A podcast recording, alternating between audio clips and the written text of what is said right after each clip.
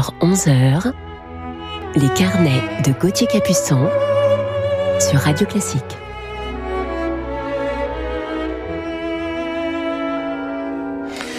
Bonjour à tous et bienvenue dans mes carnets du week-end sur Radio Classique. Je vous invite ce matin en quelque sorte à une balade russe. Alors balade avec un L ou avec deux L, les deux fonctionnent euh, merveilleusement et je vous parlerai en fin d'émission donc de mon coup de cœur de ce matin pour un jeune pianiste extraordinaire. Mais tout de suite, évoquons la patrie.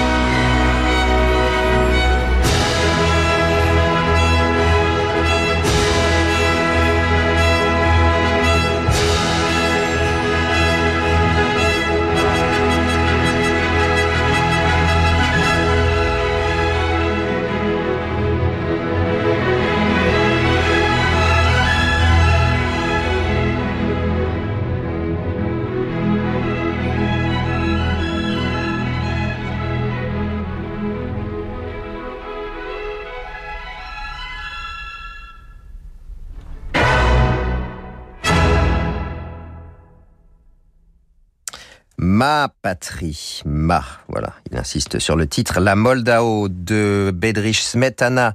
C'est un cycle de six poèmes symphoniques euh, où le compositeur évoque l'histoire et les paysages de son pays, la Bohème. Interprété ici par l'orchestre philharmonique d'Israël et Istvan Kertész, faisons une escale à présent avec une valse russe.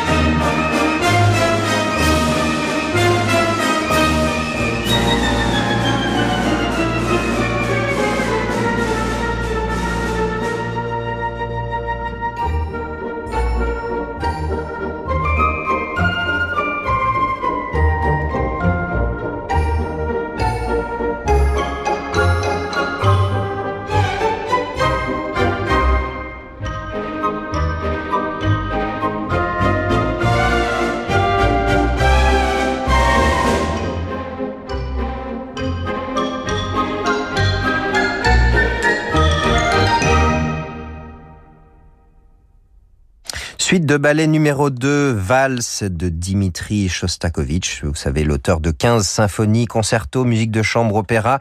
Mais il a écrit aussi cette musique dite légère, euh, adaptée aux exigences, bien évidemment, du régime soviétique.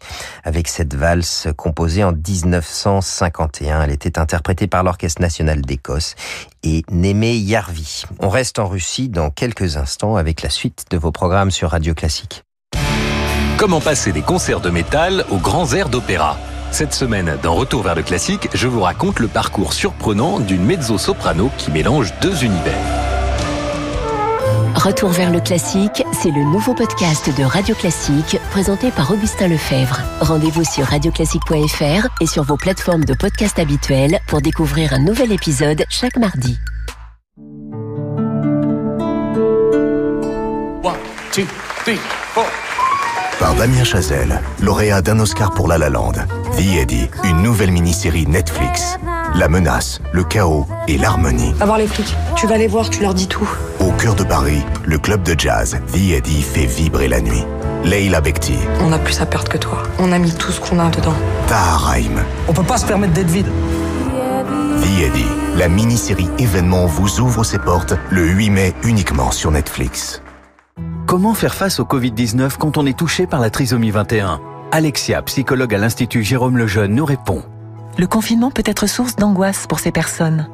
À l'Institut Jérôme Lejeune, nous avons lancé un suivi médical et un accompagnement psychologique par téléconsultation qui leur apporte un grand soulagement.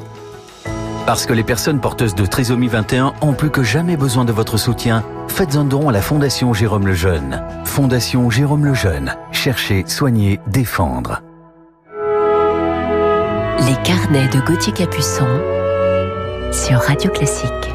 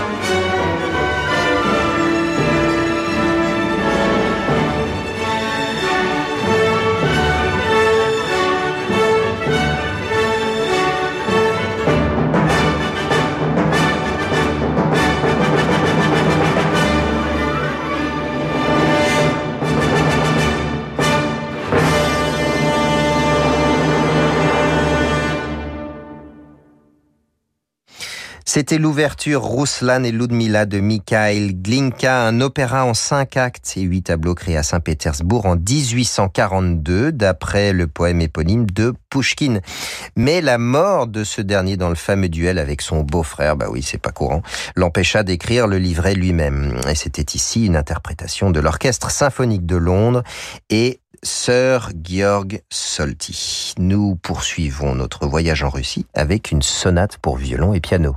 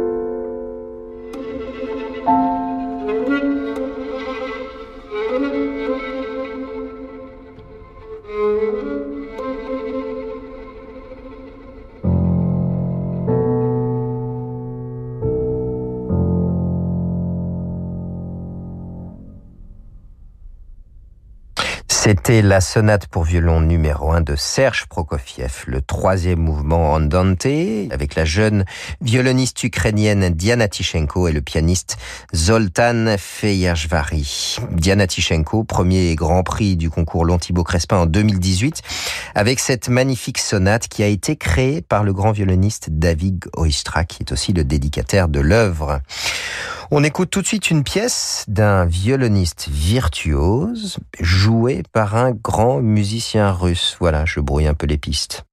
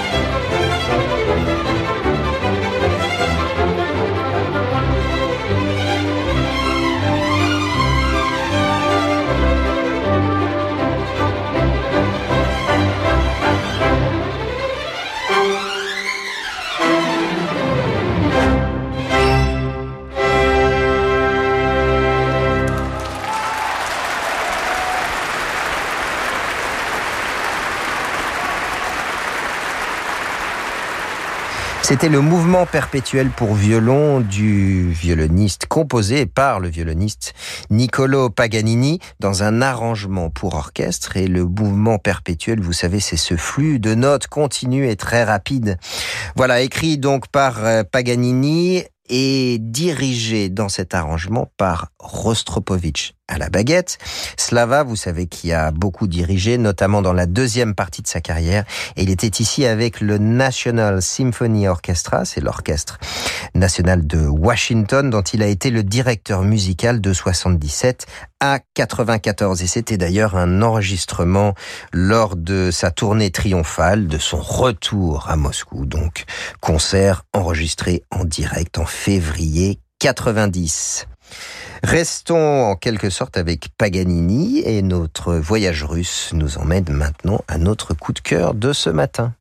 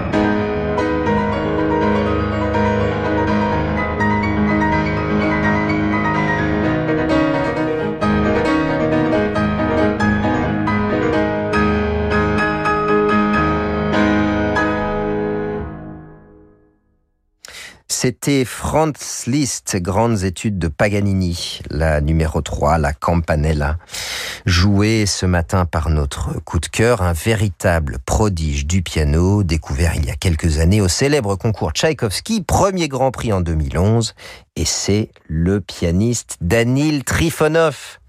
Né en 1991 à Nijni Novgorod en Russie, il débute le piano à l'âge de 5 ans et intègre la classe de son mentor Sergei Babayan en 2009. Il est alors âgé de 8 ans. Il enchaîne ensuite les succès, troisième prix du concours Chopin, premier prix Arthur Rubinstein à Tel Aviv et premier prix donc Tchaïkovski en 2011. Lorsqu'elle était au jury du concours de Chopin à Varsovie, Martha Argerich avait d'ailleurs dit de lui, il possède tout et plus encore, ce qu'il fait avec ses mains est techniquement incroyable. Je n'ai jamais entendu quelque chose de semblable. Alors, venant de Martha Argerich, c'est bien sûr un compliment inestimable. Danil euh, a cette personnalité hors du commun, un homme, euh, je dirais, assez introverti lorsqu'on ne le connaît pas, ou qu'il ne vous a pas encore apprivoisé, comme si ce temps d'adaptation était nécessaire pour lui avant de pouvoir vraiment euh, se livrer.